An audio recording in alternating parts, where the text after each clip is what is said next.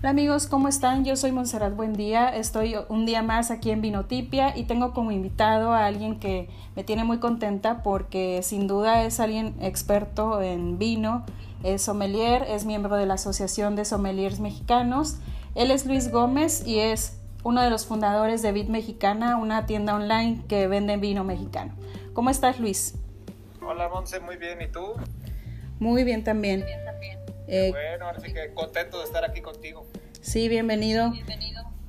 Eh, la verdad estoy muy contenta porque vamos a abordar un tema muy importante en esta temporada en que estamos en cuarentena, el COVID, etcétera. Entonces, quisiera que nos explicaras primero un poquito sobre ti, a qué te dedicas, aunque yo ya di una introducción, pero siempre es bueno que venga un poco de, de parte del invitado todo gusto. Bueno, me presento, yo soy Luis Gómez, eh, pues yo soy el fundador de Bit Mexicana y eh, pues bueno, nosotros nos dedicamos, como bien decías tú al inicio, a eh, comercializar vino mexicano como nuestra principal, llamémoslo así, línea de negocios. Al día, al día de hoy somos ya la tienda más grande que hay de vino mexicano. manejamos ya prácticamente son 1100 etiquetas de vino mexicano entonces, por ese lado, pues sí, ya no nos gana nadie. Y eh, adicionalmente tenemos otras categorías sobre, eh, ¿cómo se llama? Destilados, productos gourmet, todo con la misma esencia de México, ¿no? Entonces, este, pues bueno, yo principalmente pues, estoy aquí metido en toda la, operación de, de, todo el negocio. Y adicionalmente, bueno, tengo yo un tema de asesorías en e-commerce y cosas por el estilo, que eso ya es como mi otro, mi otro gran hobby, el tema del e-commerce y la omnicanalidad pero bueno, en general ahorita pues vamos a enfocarnos si quieres en Bit Mexicana. Muy bien. Y bueno, el tema eh, de hoy es sobre el vino online y el, el futuro que tiene el comercio vinícola nacional. Me gustaría que nos eh, dieras un panorama de, de, lo que le espera el vino mexicano ahora que no tienen visitas en vinícolas, que, que la venta ha bajado un poco y que digamos que en cierta forma el, tanto la venta en, en el sector comercio como el enoturismo están un poco detenidos pues sí, digo, yo te diría que en esa parte son dos temas eh, pues largos para desarrollar, eh, que en resumen es, viene una transformación muy fuerte en el consumo del vino mexicano y esto afecta obviamente a las bodegas, lo cual ha puesto un reto para transformar el modelo de negocio, ¿no? Como bien decías tú, pues ahorita la mayoría, bueno, prácticamente todas las bodegas, viñedos, pues tienen cerrado el tema enoturístico, que no sabemos pues hasta cuándo se pueda abrir y para muchas de las bodegas esa parte se volvía su principal fuente de ingresos. Hay, hay bodegas que están 100% dedicadas a vender su producto en el viñedo, por ejemplo, ¿no? Donde no, pues literalmente no tienen eh, venta en ningún lado, no venden en restaurantes, no venden en ningún lado más que en el viñedo. Entonces ahorita que llevamos poquito más de dos meses cerrados, pues bueno, se desploma toda esa parte de los ingresos. Y por otra parte, eh, lo que no es enoturismo se vuelve el tema, llamémoslo así, de la venta tradicional del vino, ¿no? Donde, como sabemos, principalmente tenemos los centros de consumo, que son todos aquellos restaurantes, bares, etcétera, donde se consume el vino mexicano. Y por otro lado tenemos, eh, ¿cómo se llama? Pues lo que eran tiendas y demás, este, que varias de ellas se encuentran cerradas. Entonces, eh, al desplomarse estas dos fuentes grandes de negocio, lo que ha derivado adicional a el cambio que se generó con esta pues, con el tema del COVID es precisamente un cambio en el modelo comercial de, del vino, ¿no? Eh, ahora la mayoría, o diría muchas de las personas están volteando al tema de e-commerce y de esta parte que era algo que anteriormente a lo mejor ni siquiera se te ocurría el comprar un vino en línea, pues bueno, el crecimiento que se ha dado con el con la venta en línea en los últimos dos meses ha sido impresionante. O sea, lo que ha pasado ahorita en los meses de abril y mayo ha sido un, crecimiento exponencial en la venta en línea por todos los canales y, este que pueden ser tanto tiendas propias, pueden ser los Amazons y demás. Eh, todo el mundo está experimentando un crecimiento muy, muy grande. Pero también lo que es una realidad es que este crecimiento que se ha generado en línea pues no alcanza a cubrir la pérdida de los demás canales, ¿no? Esto ha derivado también a que muchas bodegas, y esto también aplica a los vinos importados, eh, pues tienen una necesidad tremenda de salir a comercializar sus productos de la forma en la que puedan, ¿no? Entonces ahora por eso ves muchos intentos de poner tiendas en línea, de hacer promociones. Incluso entregas a domicilio que también se dan, ¿no? Sí, las entregas a domicilio, eh, seguro, bueno, a ti te deben llegar muchos correos igual de Provino y de varias asociaciones que están apoyando a los viñedos para tratar de tener un esquema de comercio en línea, pero eh, la realidad es que no es fácil. O sea, pues digo, yo llevo, ya son cuatro años en el, en el modelo en línea y te diría, el aprendizaje es tardado y es complicado y es caro. Entonces, eh, pues también esto ha llevado a un reto donde pues muchas bodegas están topando con pared de que quieren vender en línea, les está saliendo más caro vender en línea que, que, que cualquier otra forma, principalmente porque la logística te mata, eso es uno, y la otra los empaques y todo lo que tiene que ver con el tema de protección de los productos para sus envíos. Entonces, digo, son dos temas muy apasionantes si lo ves así. Por un lado, ¿qué es lo que pasa con la industria? Como, como industria tradicional en el tema del vino y por el otro lado qué es lo que pasa con el e-commerce y por eso es que ahora con los temas de consultoría de e-commerce pues me ha subido mucho el trabajo precisamente por esta necesidad que te comentaba, ¿no? Donde, donde la gente quiere, no solo, las, no solo en el tema del vino, ¿no? En todos lados, es la necesidad de vender en línea, pero al parecer suena fácil, pero cuando empiezan a ver la realidad, pues no es fácil. Entonces ha, sido un tema eh, complejo donde se ve que el cambio viene para allá de forma dramática, ¿no? Exacto. Y ahora que hablas de asesoría y de la, la dificultad, ¿cuáles son los principales tropiezos en ese, en ese sentido de cuando el vinicultor quiere abrirse a, las ventas en línea? ¿qué es lo, ¿Cuáles son los, eh, los problemas que más comunes entre productores y productores y comerciantes del vino? Eh, o sea, cuando quieren entrar al tema en línea, yo te diría que son varias cosas. Porque uno es tener una tienda en línea, pero tener una tienda en línea que funcione bien. Eso quiere decir que realmente tengas los métodos de pago adecuados, que tengas este, la seguridad, que tengas el control de inventarios, que tengas un montón de, llamémoslo así, funcionalidades y canales de comunicación para empezar en la página. Posteriormente es tener una página en línea de nada sirve si no traes gente que llegue a tu página en línea. Entonces, toda una estrategia de comunicación y marketing digital tiene que ir de la mano para poder realmente hacer que la gente llegue a tu página, ¿no? Porque pues puedes tener la mejor página del mundo, pero si no la visita nadie, pues es literalmente como tener una decimos una Coca-Cola en un desierto, ¿no? Entonces, pues requieres invertirle a al tráfico, pues a llevar gente a tu página. Y posteriormente de que logras traer a la gente es convencerlos de que compren y después generar una experiencia de compra que sea tan buena que haga que la gente regrese a volverte a comprar y recomendarte, ¿no? Que eso es como nuestro sueño guajiro en el mundo del e-commerce, no solo es el generar una venta, sino es el hacer que la gente se vuelva leal hacia, hacia ti, derivado de una experiencia de compra que tuvo muy buena, ¿no? Entonces, eso es en lo que te diría yo que pues las personas no, o sea, y a lo mejor ahorita te lo platico y suena obvio, ¿no? O suena sencillo, pero llevarlo a cabo en la realidad es bastante complejo.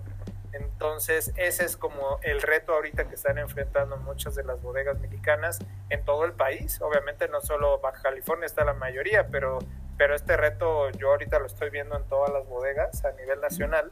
Este, y pues es un reto que se replica ¿no? hacia todo el mundo.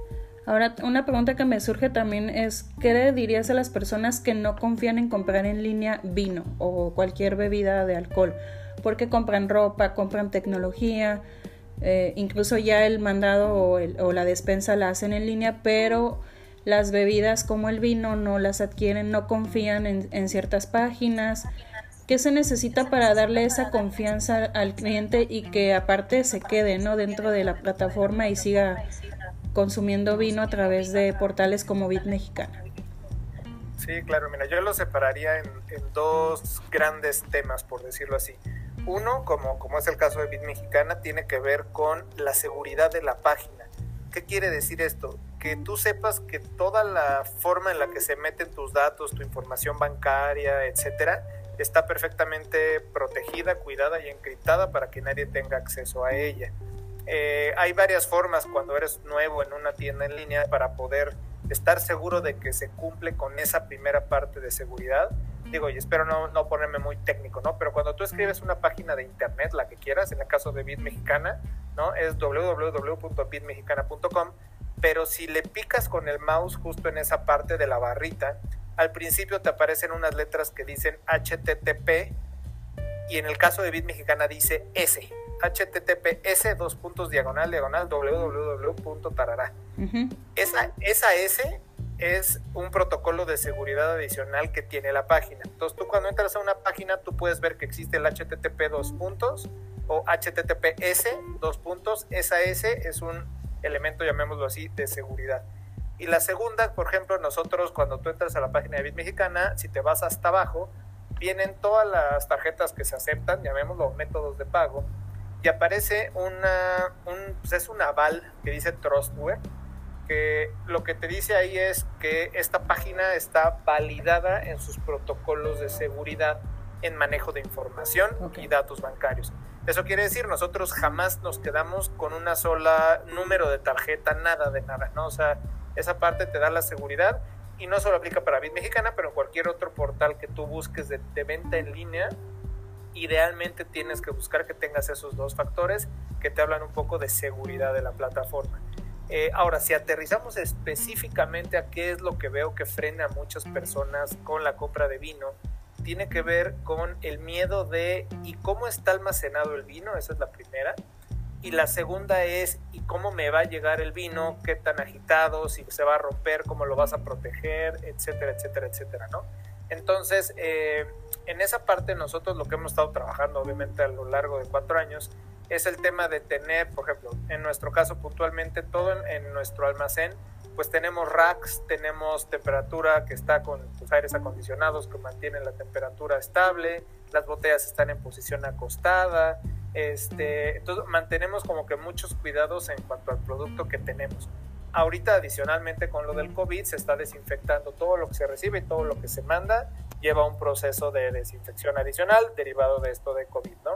Eh, la otra parte muy importante tiene que ver, eso es como lo almacenamos, pero la otra es cómo lo mandamos. Entonces, lo que son envíos en Ciudad de México y área metropolitana, eh, pues bueno, eso la verdad son entregas prácticamente mismas. O sea, el día que sale del almacén, ese día te llega a tu domicilio. Eh, entonces, su traslado es muy rápido. En los envíos foráneos, que es donde más se preocupa la gente, me dicen, oye, ¿cómo me lo vas a mandar en el caso, por ejemplo, tuyo, Tijuana, ¿no? O cómo lo mandas a Cancún, etcétera. Eh, tenemos nosotros, uno, convenios con las paqueterías grandes, entonces en su normalidad usamos FedEx eh, como la, nuestro principal envío. Eh, ahorita con lo del COVID ellos no están recibiendo nada de alcohol, entonces cambiamos y tenemos a DHL y a Redpack dependiendo de los estados. y por el otro lado nosotros manejamos unas cajas especiales para envíos foráneos. Entonces las botellas van protegidas, este, por todos lados, prácticamente que se rompa es muy difícil, sí llega a pasar, pero, pero es, se redujo mucho desde que metimos estas cajas. Y en cuanto a la este, sacudida de la, de la botella... Eh, ¿Seguridad en qué sentido? En la, en la sacudida de la botella, eh, no sé, en, los envíos a veces mueven mucho los, los paquetes, en ese sentido... Eh, ¿Cómo se protegen el, el en el embalaje las botellas de vino? Mira, las cajas son especiales para vino, son unas cajas de unicel especiales para vino que atoran a la medida y llevan un centrador para cada botella, de forma tal que no bailen. Y este, obviamente van cubiertas por arriba, por abajo, con tapas y cuanta cosa te imagines, con la idea de que precisamente el movimiento de la botella en la caja sea prácticamente nulo, no, no se mueve. Obviamente hay el riesgo normal de mover una caja, ¿no? Cargarla de nuestra bodega al camioncito de DHL, de, ahí a su bodega, o sea, los movimientos normales de cambiar una caja, pero no, no se mueve dentro de la caja, ¿no? Entonces, eh, con esa parte nosotros cuidamos por un lado el que se mantenga lo más estable y fijo posible y también el unicel de cierta forma trata de mantener la temperatura un poquito estable, ¿no? Para que eso no quiere decir si la traes todo el día en Acapulco, pues obviamente se va a subir la temperatura, pero trata de mantenerse lo más eh, fresco posible. Entonces, eh, te diría yo que dentro de la experiencia que hemos tenido, la verdad es que no hemos recibido digo, a lo mejor algún caso, pero prácticamente ninguno donde nos, donde nos hayan comentado sobre temas de defectos en particular derivados del empaque, ¿no? O del envío como tal, fuera de los casos donde se nos han roto botellas, que es, que es normal que llegue a pasar, y en esos casos pues respondemos inmediatamente, se cambian, se envían nuevas, etcétera, ¿no? Pero, pero bueno, yo te diría que sí en el tema del vino hay que transmitirle a la gente en nuestro caso que bueno, hacemos todo lo que está de nuestro lado para que el vino esté bien cuidado tanto en bodega como en traslado para que te llegue en la condición óptima, ¿no? Y obviamente siempre recomendamos que dejes reposar los vinos una vez de que te llegan a tu casa. Entonces lo ideal, lo ideal es que te llegan y pues de menos tratarlos de que un día queden reposando, ¿no? Para que, para que no vengan tan agitados. Ahora, aparte de los retos de, del e-commerce, los métodos de pago y la seguridad de, de los portales para vender en línea, ¿Qué otros retos vienen para los vinicultores en cuestión de, de, venta en esta temporada de cuarentena? Eh, pues bueno, ahorita te digo, el reto principal es por dónde vender.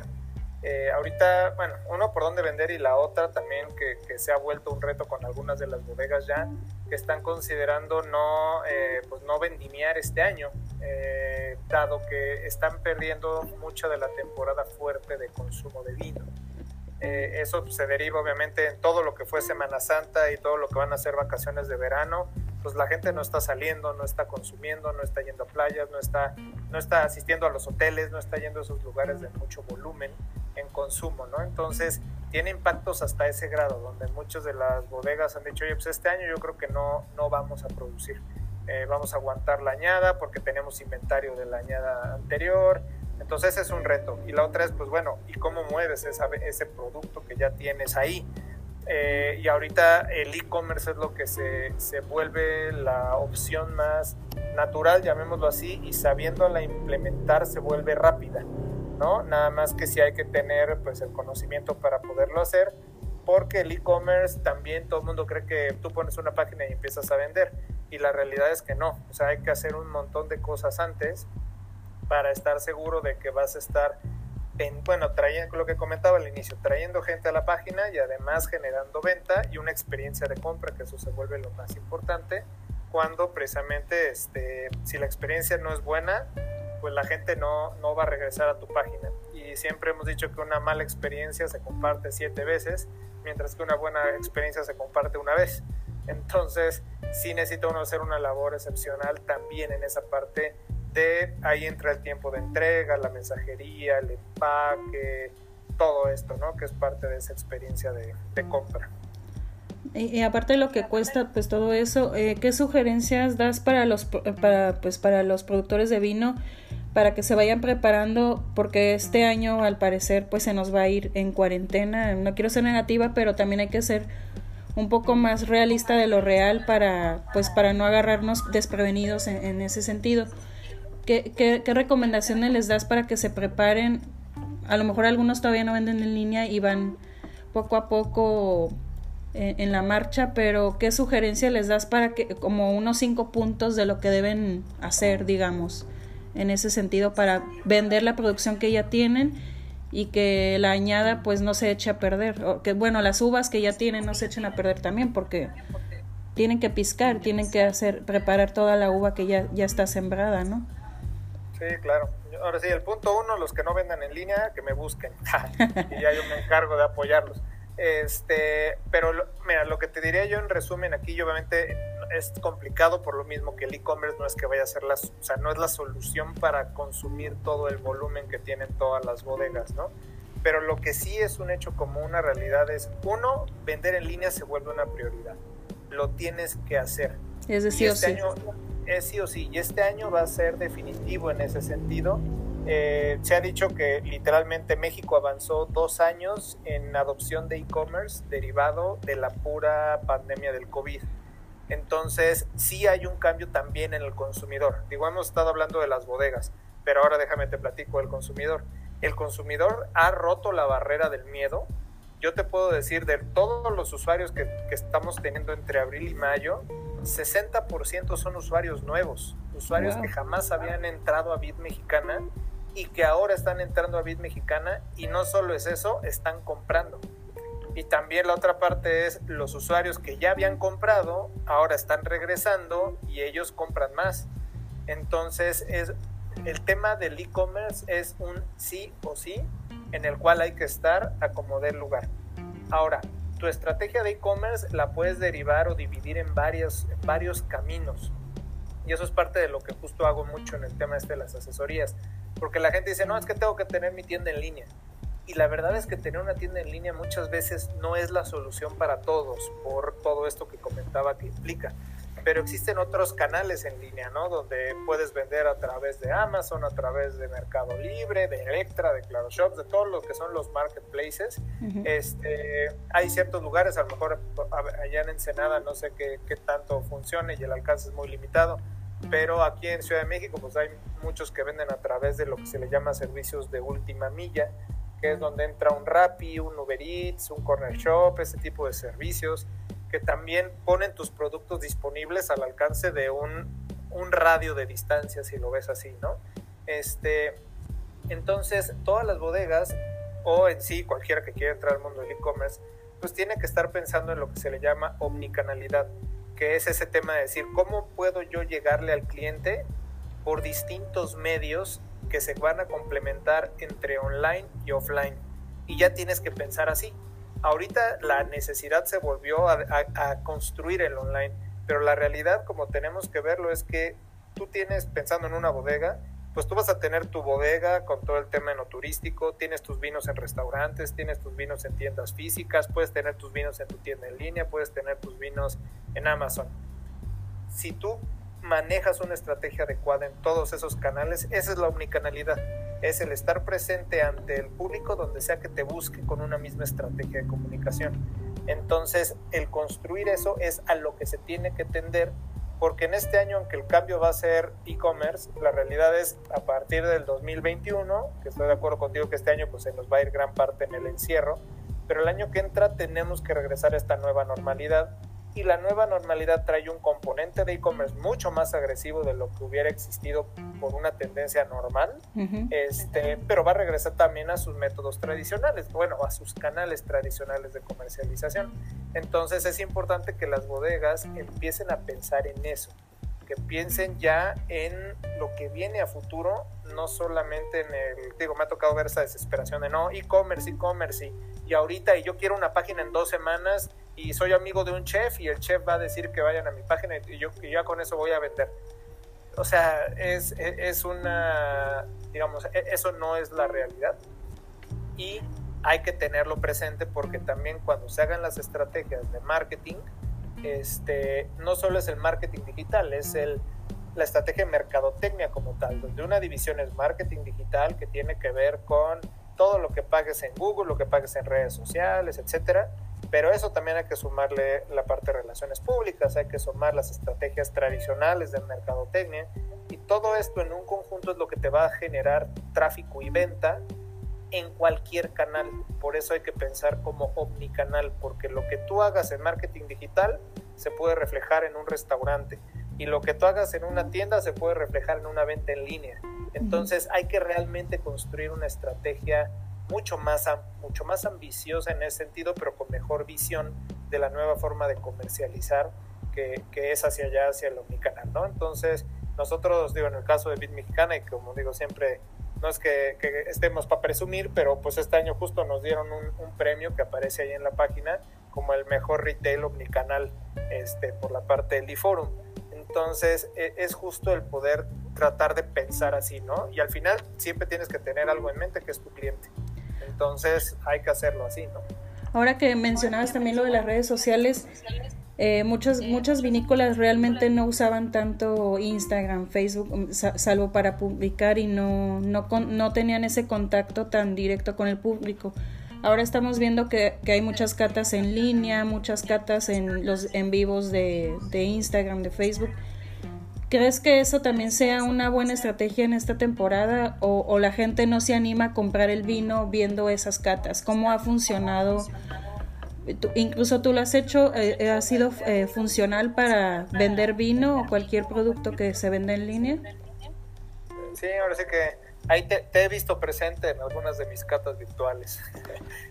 este, y sí, o sea, te diría, es lo mismo. El tema, si me dices, oye, esto se ha traducido en una venta inmediata, la realidad es no. Eh, son muchas actividades más enfocadas al tema de branding, por decirlo así, y también a temas de eh, construir una experiencia para la gente. No, no lo veo, al, al menos al día de hoy, como una actividad donde, por más que publicamos nosotros en adelantado las actividades y las catas que hacemos, no es que te diga, ah, es que la gente va y me compra los vinos y los pide para su casa para catarlos con nosotros. Lo que sí he visto es que a la gente le encanta el poder conocer más allá de lo que es una publicación. Tú lo decías muy bien, la gente normalmente usa sus redes sociales para poner un anuncio, para poner un texto, cualquier cosa perdón, cualquier cosa que va sobre temas de publicidad. Pero pocas veces tienes la oportunidad de tener el contenido que se genera cuando hay estas pláticas de uno a uno. Entonces, la retroalimentación que yo he tenido de todas las sesiones que he hecho, que ahorita pues iban varias y son casi todos miércoles, jueves y viernes, estamos teniendo estos one-to-ones con las diferentes bodegas, las personas están encantadas porque tienen la oportunidad de conocer de la mano de la bodega lo que nadie les dice. Su historia, de dónde vienen, cómo son, por qué los vinos, cómo es el viñedo, el enólogo, toda esa historia, a la gente le gusta mucho y más pensando en que con las redes sociales tenemos el alcance a nivel nacional y muchas personas que a lo mejor están, te voy a decir, en Chiapas, en Oaxaca o en Cancún, pues va a ser difícil que vayan a Ensenada, por decirlo así, o que vayan a Parras o que vayan a Chihuahua y cuando tú les platicas esto, les generas, por un lado, cultura alrededor del tema del vino y sí les generas la inquietud de, este, ¿cómo se llama? Pues de probar los vinos y de conocer de una bodega, ¿no? No te diría que no hay casos, por ejemplo, no sé si te tocó ver una, una cata que hicimos con precisamente la bodega de Chihuahua, con Encinillas. Sí. Este, bueno, el impacto de ventas de Megacero sí fue real. O sea, y como te digo, no puedo decir que sea derivado de esta plática del one-to-one, pero te puedo decir que se incrementó la venta de Megacero de forma considerable después de la plática que tuve con, con este, ¿cómo se llama? Con Aline de, de allá de, Encinillas. Entonces, pues bueno, varía mucho y sí creo que lo que genera es contenido y eso es lo que le gusta a la gente. Muchas de las personas, a mí me da risa, pero están conectadas a Bit Mexicana transmitiendo y me preguntan que dónde lo compran, ¿no? Entonces e, es interesante porque uno muchas veces cree que, ah, pues todo el mundo va a saber quién es Bit Mexicana y todo el mundo va a saber que yo vendo vinos y te los entrego en tu casa. Y la, la realidad es que muchas personas pues no saben. Entonces estos foros te dan la oportunidad también de que nos conozcan nuevas personas y que tengan una experiencia más, ¿no? Que como decimos, todo este, este mundo y la recordación va más de la mano de experiencias más que del quererte vender algo, ¿no? Ahora, ¿y qué vinos son los que has visto que se han vendido más, en, no de marca, sino en vinos blancos, rosados, tintos, eh, espumosos? ¿Qué vinos son los que ha preferido la gente en esta cuarentena? No, e, esa parte te diría no cambia conforme a las tendencias que conocemos en el tema del vino. Eh, sigue siendo el vino tinto lo que más predomina en la venta eh, yo creo que fácil, un 65% de la venta sigue siendo vino tinto. Eh, y lo que sí noté fue un incremento en la parte de vinos blancos y rosados, principalmente por el calor. Entonces, esa parte de esta época de calor se ha, incrementado un poco el consumo de ese tipo de vinos, pero eh, la realidad es que el vino tinto sigue siendo el, el campeón en todos los canales, ¿no? ¿Por qué crees tú que sea el vino tinto? ¿Es por porque es más fácil beber o por qué motivo es el que más se prefiere? Ojalá aquí sí nos podríamos ir a detallar lo que te imagines de historia, pero normalmente te diría es un tema de hábito, es un tema de costumbre, eh, donde eh, en este mundo del vino, pues la mayoría de las personas vienen, si lo ves así, cargando una historia de los vinos importados que empezaron a llegar a México, muchos de ellos españoles, principalmente tintos, y esto yo creo que ha ido permeando a través de la historia y la evolución en el tema del vino en México. Eh, esto también ha ido cambiando y por eso es que ahora más personas se animan a probar vinos blancos, a probar vinos rosados, que era algo que anteriormente no se hacía. Eh, ha cambiado un poco, y seguramente has escuchado esa frase de que el mejor vino blanco es el tinto y cosas por el estilo. Eh, esa madurez del consumidor también hacia probar nuevos productos, hacia conocer los vinos blancos, conocer los vinos rosados, eh, ha hecho también que la gente cambie esa forma de pensar y poco a poco van descubriendo las otras categorías. Pero eh, eso es en cuanto al punto de vista del consumidor, pero también en cuanto al punto de vista de la oferta de producto, también las bodegas en general, no solo las mexicanas, pero en general, la mayor parte de su producción tiene que ver con vino tinto. Eh, yo ahora sí que de lo que he visto, te diría de mi portafolio, también 70% han de ser vinos tintos.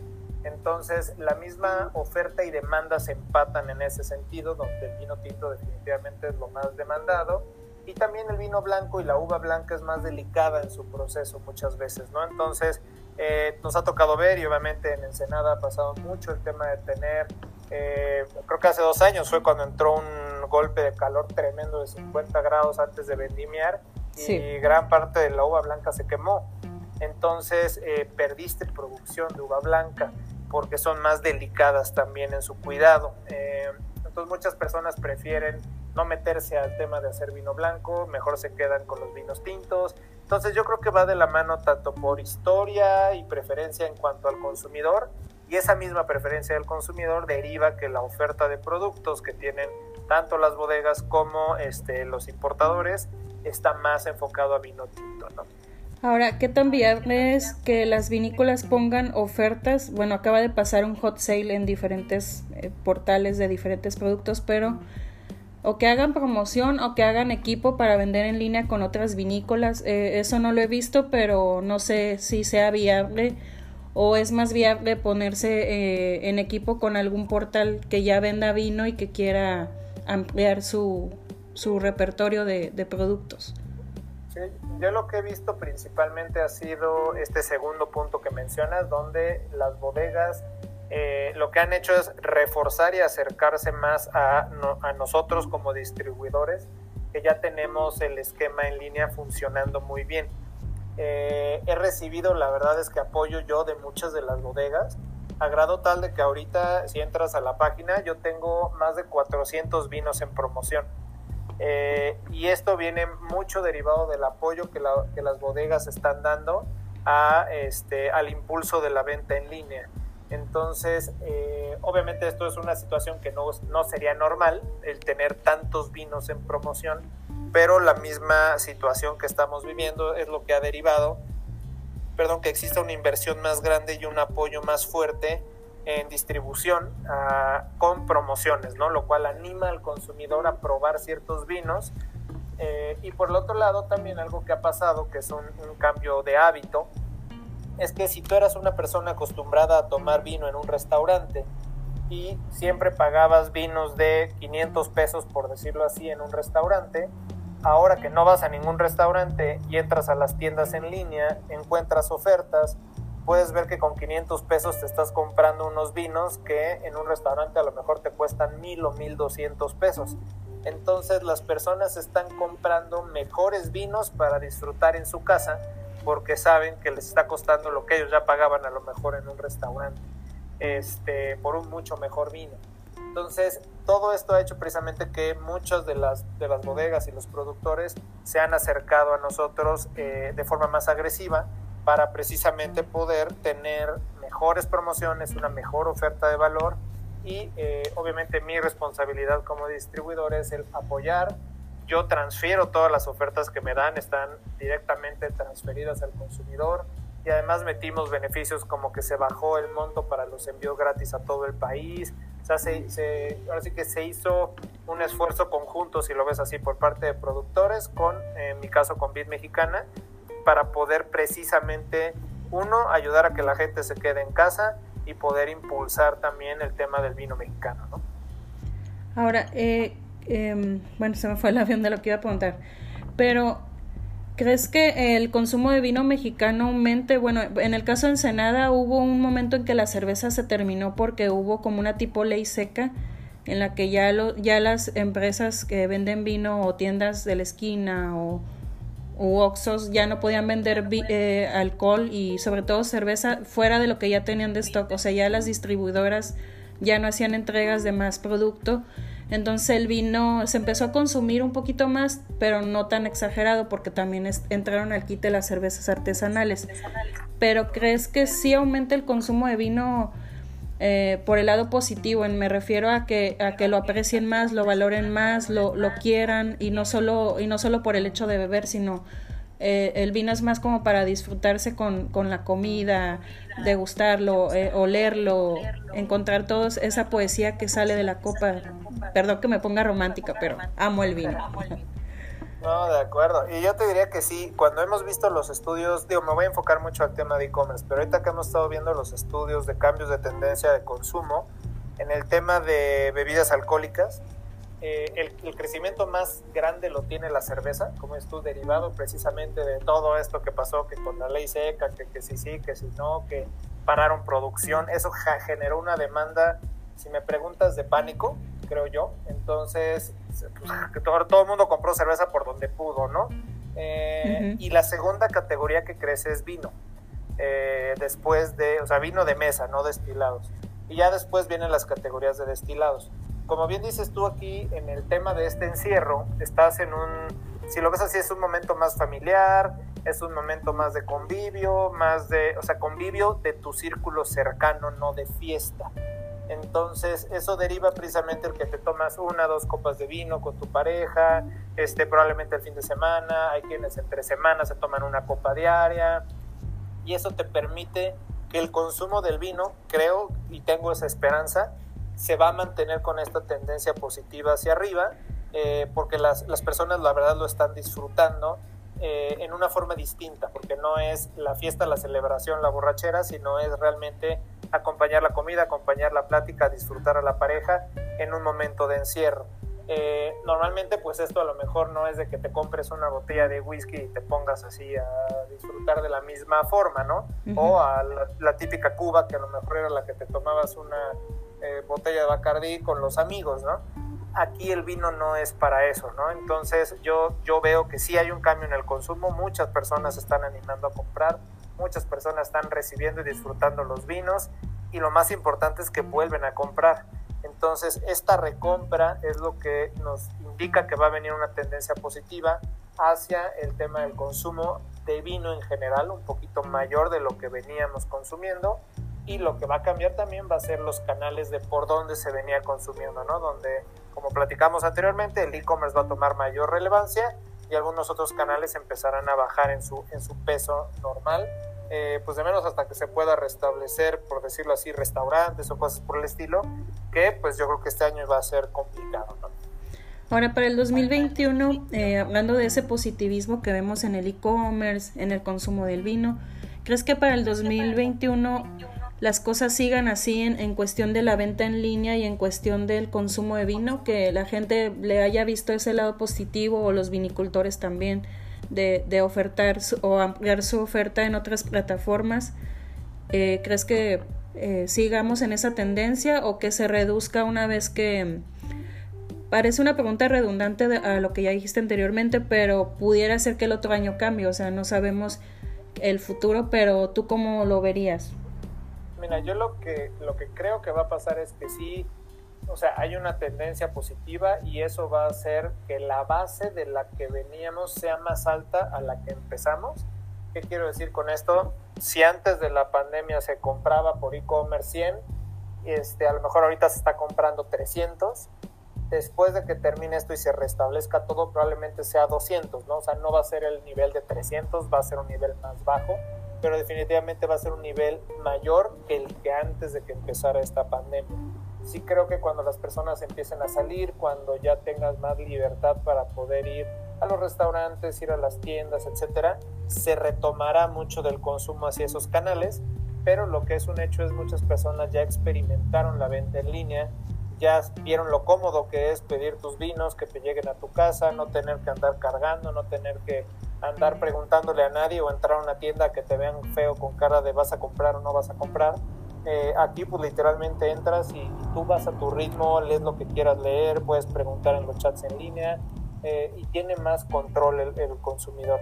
Entonces yo creo que todos es, toda esta experimentación que están llevando a cabo en el tema del e-commerce definitivamente es algo que va a cambiar el modelo y sí se va a consumir más en línea, este, pero bueno, no creo que se mantenga al mismo nivel que tenemos ahorita, ¿no? Porque el crecimiento, como te platicaba, es dramático el crecimiento que tenemos. Eh, yo creo que se tiene que bajar, es lo, normal y eso es lo que pasa siempre en este tipo de situaciones, pero es, eh, tiene que quedar en una base mayor a la que estaba antes de empezar este show. Ahora, una última pregunta.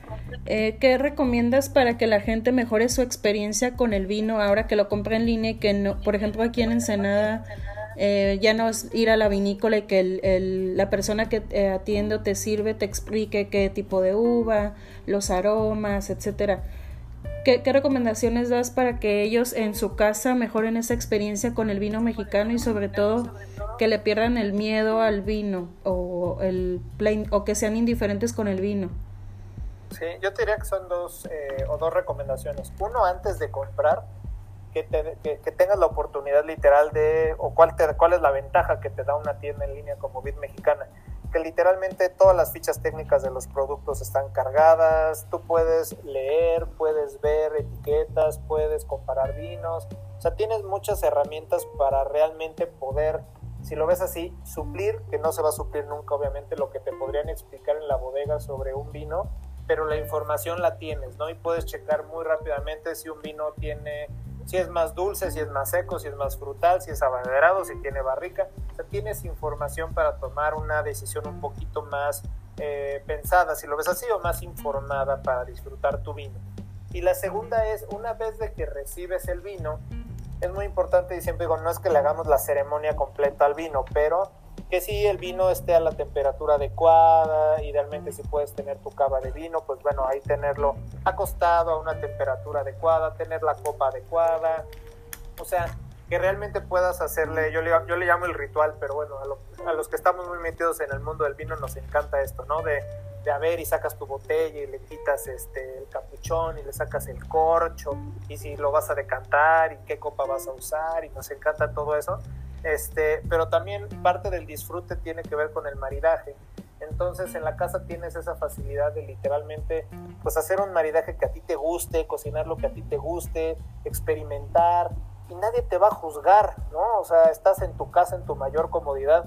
Entonces yo siempre digo, date la oportunidad de probar, de aventarte, porque el vino es de disfrutar, el vino no es de hacer pose, ni yo siempre soy muy quejumbres con el mundo de mis varios compañeros sommeliers que les encantan los términos elegantes y cosas complicadas. En mi caso yo soy todo lo opuesto y me, y me gusta que las personas tengan la confianza para disfrutar, para realmente decir, híjole, yo quiero probar estas albóndigas con este vino y me vale gorro. Y estás en tu casa, ¿no? O sea, nadie te va a decir nada y la experiencia es tuya. Entonces, tener esa libertad y ese control, que muchas veces es difícil si vas a un restaurante, porque, ay, no me vayan a ver, o no vaya yo a pedir algo que no vaya adecuado al vino, ese tipo de cosas en tu casa te las quitas. Entonces, realmente puedes disfrutar lo que tú quieras como tú lo quieras, y es una de las grandes ventajas de lo si lo ves así, de poder tener, pues ahora el vino en tu casa y poderlo disfrutar así. Como digo, pídanlo por Bit Mexicana. Y de hecho lo mencionaba eh, en uno de los eh, catas en, Instagram. Alguien decía que con unos frijoles charros, eh, creo que era Aline, Aline Loga la que mencionaba esto. Y también de otra bodega, no me acuerdo, también que con mole, etcétera. Entonces, creo que en ese sentido tiene razón de que la experiencia la vamos a tener en casa sin ninguna pose y, y eso nos ayuda más a disfrutar el vino o cualquier otra bebida que sea de nuestra preferencia, ¿no? Sí, eso es tal cual. Y, es algo por eso en las catas siempre les pregunto a, las personas de las bodegas, ok, dame tu maridaje de libro de texto, pero dame tu maridaje con lo que hay en tu casa ahorita en el encierro, ¿no? Y entonces, digo, hemos hecho experimentos hasta vinos blancos que tengan paso por barrica, Chardonnay, eh, maridándolos con unas palomitas de mantequilla, por ejemplo, y eso es una experiencia religiosa. Que para nunca he tomado vino con palomitas. No, un chardonnay con barrica, bueno, no sé si se vale decir marcas, pero un chardonnay con barrica, acompañado con unas palomitas este, de, de las que son a la mantequilla, wow, no sabes qué cosa. Wow, pues lo tengo que probar. Yo creo que hoy me voy a apuntar porque ahí tengo un chardonnay. Sí, pues vale la pena. Y ese es el, o sea, yo he hecho experimentos literal con fritos, con papas sabritas, con cacahuates, eh, pues con cosas de lo que hay en la, pues en tu alacena, ¿no? Y finalmente no, no es el tema de más o menos de un vino, sino es el disfrutarlo como tú quieras y también con lo que tú tengas, punto. Exacto. ¿Algo más que quieras agregar, Luis?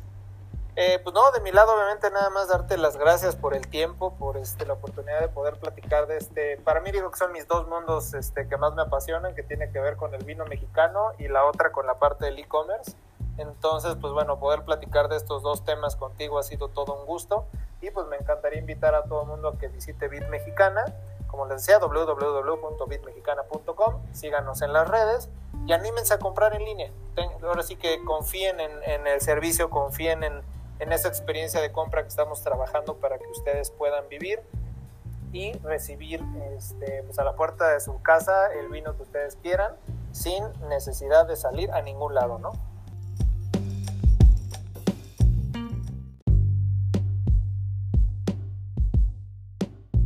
Muchísimas gracias por estar con nosotros, Luis. La verdad es un tema muy importante ahorita en tiempos de COVID, el futuro del vino y las ventas online. Así que amigos, espero que les haya gustado este episodio. Nos escuchamos en la próxima semana. No olviden seguirnos en Instagram y en Facebook Vinotipia MX o también enviarnos correo a vinotipia.gmail. Hasta la próxima.